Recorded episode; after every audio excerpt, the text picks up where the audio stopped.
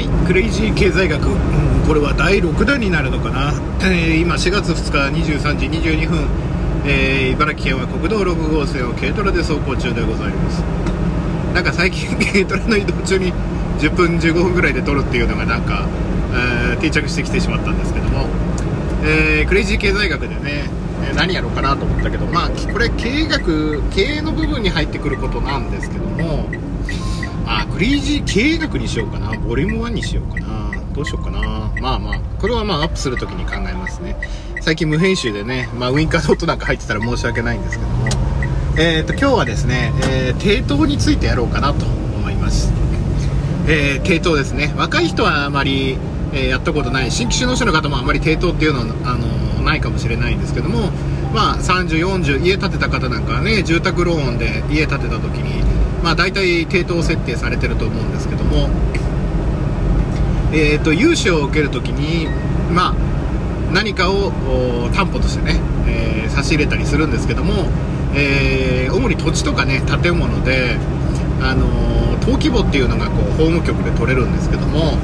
あのー、これからねこう新規の方とか若い農家の方これから、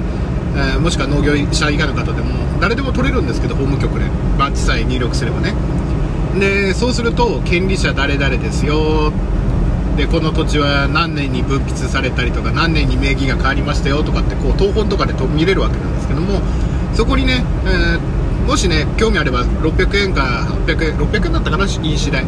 でもしご自宅がね、あの住宅ローンだったら、あの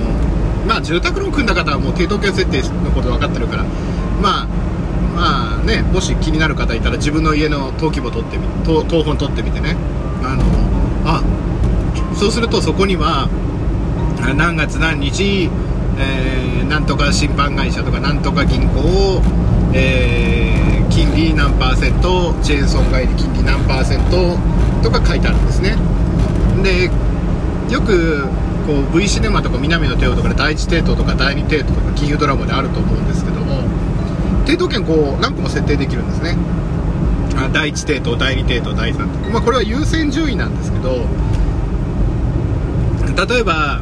えー、1億円の土地を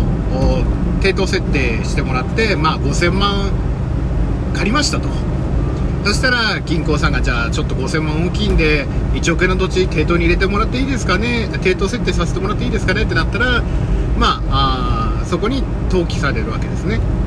でまあ1億円の土地ですから、えー、A 銀行から5000万引っ張った後にあと3000万ほど足りないな時に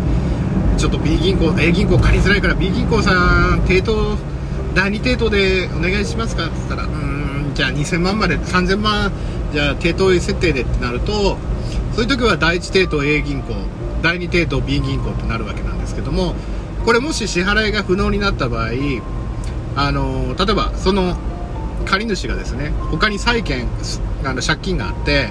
こう土地とか差し押さえられそうになっても抵当権が登記されてるとあ抵当権が設定されてるとその抵当権の、えー、第1抵当第2抵当で優先順位が生まれるんで他の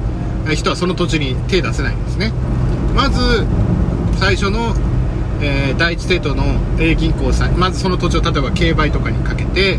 えー、例えば1億円の土地が8000万円で売れましたと。そしたらあじゃあまず A 銀行さんから、まあ、5000万持ってって。で B 銀行さんがその次に残った3000万持ってってとかになるわけですね、まあ、もしこれがね競売っていうのは往々にして相場より安くなってしまうので、まあ、そこで例えば5000万にしかならなかったって言ったら、まあ、手数料も引いて赤字でしょうけど A 銀行さんが全部持ってって B 銀行さんはもらえないとかあそういうことになっていくわけですね。でよく競売とか競売ってどっちが正しいのなんて頭の中で思いつくんですけどあ思い思いつくと思うんですけど法律用語だと競売なんですね。で一般用語だと競売なんでどちらも正しいっちゃ正しいんですね。だから法律用語で遺言とかあれは法律では遺言とかになるわけで。まあでも漢字は一緒ですからね。まあそういった違いがある競売ってなったらじゃあ裁判所で、えー、あれなんだなっていうね。まあ競売私もね、えーやって1個土地ね買った経験あるんですけども、まあ、30万円ぐらいのね頼まれて買ったんですけど大体ね、えー、と裁判所に行って、えー、とその最初の最低価格みたいなのが決まってるわけですよ。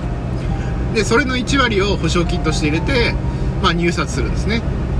で複数入札があって一番高い人に売れていくんですけども、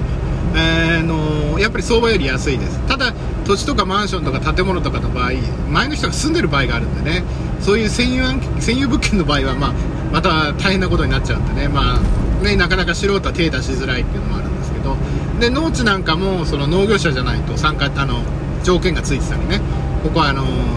まあなんて言ったらいいんですかね。あの裁判所に行くともう抵当のあ抵当じゃない競売の一覧があるんですけどそこにも書いてありますからあこれにはあのその証明書がいりますよみたいな農家での証明書みたいなものがいりますよみたいなね。で買えるんですまあみなし農地とか山林のなんかそういう地目山林みたいなところだって転用とかすぐできるようなところはそんな制限なかったりするんですけど農地とかだったりすると競売さらにその入札者が少ないといいますか。その買える人が少ないんでね。入札者が少なかったりして買いやすかったりします。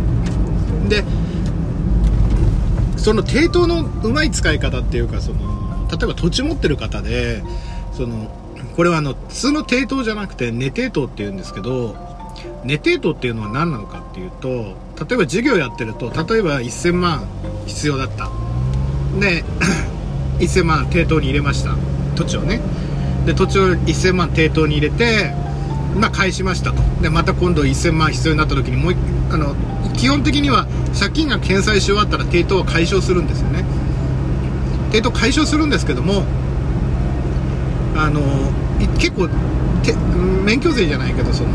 手数料かかるんですね。まあ司法書士に頼むにしろあのまあ法務局に行くにしろ結局手数料かかるのでいちいち登記簿1ってならね。あの例えばじゃああなたこの土地だったら、えー、例えば 1, 1億円の価値がある土地だからもうそうだ7掛けで7000万まではあの局あの要はクレジットカードみたいな限度額を決めましょうと。じゃあこの土地ずっと抵当に入れといて7000万。で必要な時にその7000万までだったら例えば1000万必要な時は1000万すぐ貸すし3000万必要だったらすぐ3000万貸す。トータル7000万まで貸すよみたいな、えー、感じでこう金融機関ってやったらもうずっとそれを根底等で入れとくわけ。ですそうすると、まあ、登記簿にはさっきはあの金利何パーセントで何月あの何日に登記しましたみたいなやつが、えーと、ここは極度額5000万円で設定してありますとかになるわけです。なので、あのそこは寝てとって言われたらああのそういう風なんだなと思ってもらえればあの分かりやすい。結局そのいちいちいちいちその抵当権の設定してたら面倒くさいからもういつもね信用があるから信用があるって抵当があればあの審査とかもねちょっと早く、まあ、ここにはそのちゃんと抵当権の設定されてる土地があるからもちろんねその金融機関と取引なくなったらもちろん解消すればいいだけであってでそういったこともできるのでだからあの私も昔その農地の 違う自分の住んでない地域のね農地のその登記簿謄本農地の謄本を取った時なんかはあ結構あの大きいライスセンターやってる方のその田んぼ何枚かねもう根抵当入っててその多分そういうライスセンターやってる方はそういう金融機関と組んでまあコンバインの更新だとかライスセンターの設備の更新だとかっていう時に、まあ、田んぼ何枚かまとめてネテ等に入れといて、まあ、その都度、まあ、やったりとか。今高校とかとねあまり抵当なんか取らないんですけどまあ新規就農者の方なんかねあの小手資産持ってないですからね。あの そういうのないですけど。だけど例えばその居抜き物件で自分の自己資金が100万しかないあの余剰資金が100万しかない時に、えー、1000万の土地のとかね。そのハウス付きのねとかすごい居抜き物件があったけど買えないよっていう時は、まあ、高校に行くのもありでしょうけども普通の金融機関にあそこの土地買うからでで自己資金は100万なんだけど私はこの10年で毎年100万ずつ入れますと。で金利な3%か4%で設定してもらってで買った後はすぐ抵当権抵当入れますからその抵当であのとかねその例えばその例えば先の事業計画書とかってあまりね金金資産的価値はあまりないからかやっぱりその物だったりとかあのだったりすると銀行だって例えばね2000万のトラクター買ったってまあ、この人がそのトラクターが例えばそのそのその人がねその運転資金で2000万使ったらバーってなくなっちゃうけど機械買うって分かってたらあ機械2000万円分の機械買うならその人のポートフォリオっていうかその貸借対照表は2000万円の資産が増えるってことだからそんなに、えー、のバランスシートを汚さないんです。汚さないっていうかなんていうかあの、えー、まあそのその機械でねお金を増やしていくわけものですからねとかなるから例えば計画で例えばこの土地が増えたことによって年間売上が200万円上がりますと。で経費さっぴいて残るのが70万で今の既存の経営で30万ぶっ足してなんとか100万円ずつ返すことができます。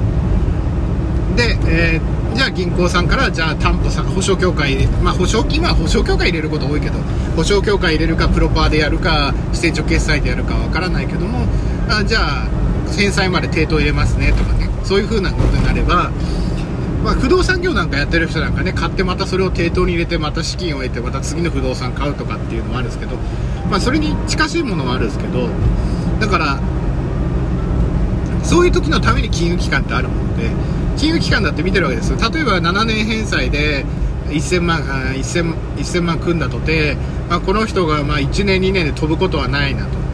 まあ、最低4年半ぐらい半額返してもらったらあと例えば貸し倒れしたとしてもですよ。まあちょっと安くなって手続きもかかるけど抵当に入れてた土地を取ってそれを売ればほとんど丸々補填できるわけですよたとえそれがその人が自己破産したとしても抵当を取ってることによってその土地の処分の優先権を得られるわけだから。だからもし経営にこう例えば居抜きのいい物件があったとかそういうのあった時にはもう資金がないからとか金融機関もこんな金額貸してくれねえなと思わずにまず相談に行ってみるわけです。いや実は地主さんとも話ができてて、まあ、ここら辺の工事価格いくらぐらいなんで、まあ、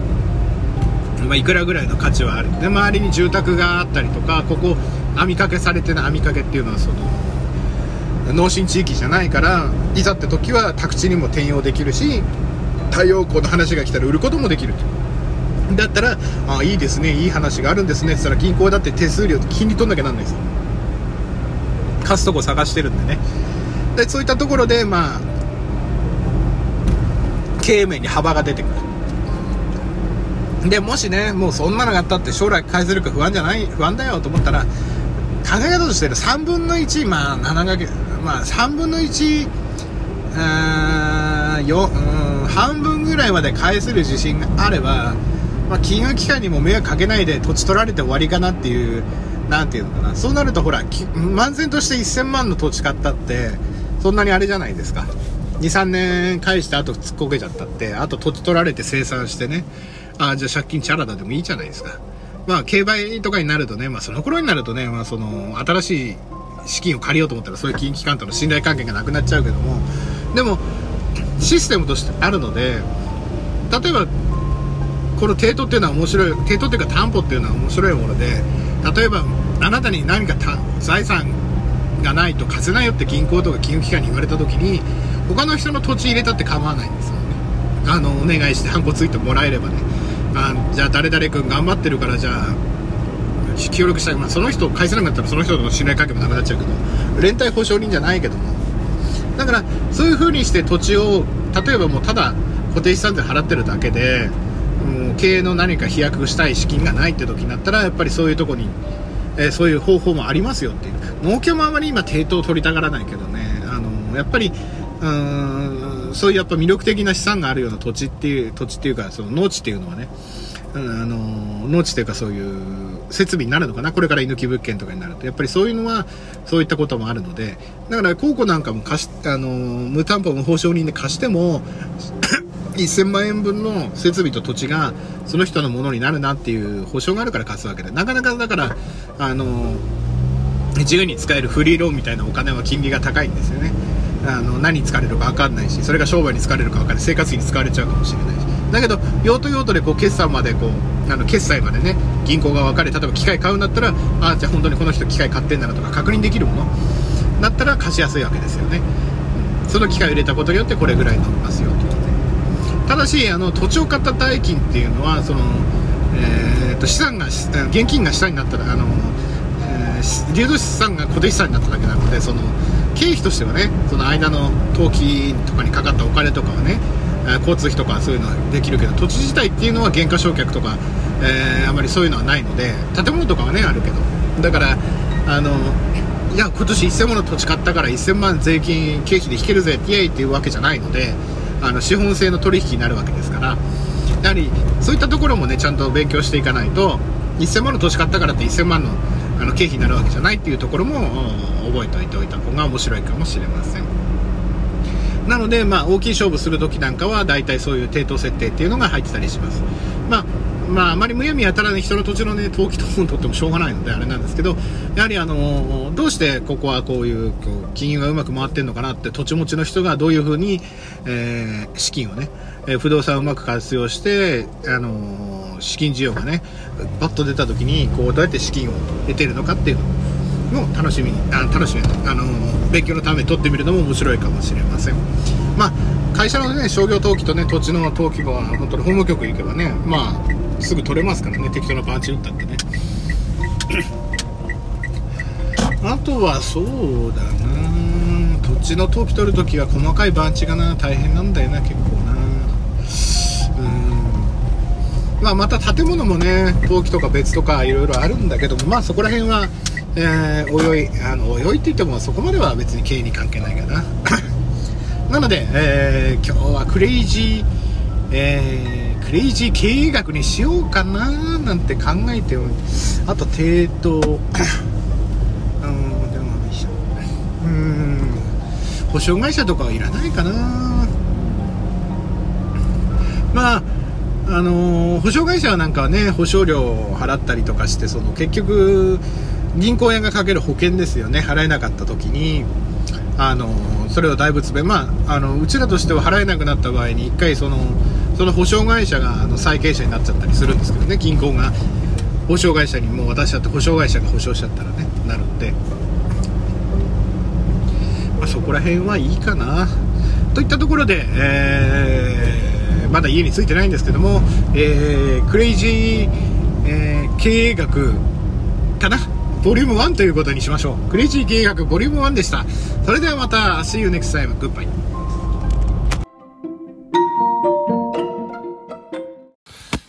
そうえっとね。えーっと補足説明するの忘れてたんですけどももし抵当権を設定したからといってその土地の上の活動が制限されるってことは基本ないです。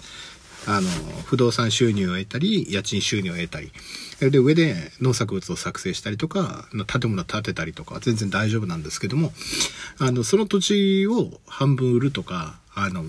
全部売るとかになった時は、その販売代、あの、売却代金に合わせて、その、抵当外してもらわなきゃいけないんですね。買う側も抵当ついてると、普通は嫌がりますから。なので、えー例えば、1000万の土地が、900万で売れて、残債が800万だったら、じゃあ900万で売れて、じゃあ、あの、ローンのまだ返済期限があるので、じゃあ、そこだけから400万入れてくださいとか、500万入れたら抵当権抜きますとか、そういう金融機関との、えー折り合いもありますので、売るときはそういう制限、制限というか、そういう時だけ金融機関としてね、まあ、相続の時とかもいろいろあるんですけども、あったりするので、え気をつけてください。あと、えー抵当権付きの物件を買うときも、あの、買うときに抵当権外してもらうような契約をしないと、後で大変な思いをしますので、えーそういったところも気をつけてみてください。まあ、これは一応経営のね、何か補助になったらいいなと思った豆知識でした。あとは専門家とか金融機関の人に相談してね、うまく使ってみてください。それでは、また、See you next time. Goodbye. 燻製とは美味しい燻製とは楽しい。燻製とは難しくない。燻製ミックスナッツ燻製チーズ燻製卵などベアーズスモークハウスがお送りする燻製品の数々。お問い合わせはベアーズスモークハウスワン at gmail.com ワンは数字の1でお願いします。ツイッターはアットマークベアーズスモークハウスまで。お待ちしております令和のこの時代に突如天下を統一せし者が現れた。なあなあ、天下統一って知ってる？え織田信長？ちゃうちゃう。ああ、豊臣秀吉。ちゃうちゃう。ああ、わかった。徳川家康。ちゃうわ。桃の天下統一や。天下統一の塔は桃って書いて天下統一。知らんか？もう食べてますけど食べとんかい甘くて美味しいさくらんぼ。桃、りんごは、シシド果樹園の天下統一。天下統一で検索。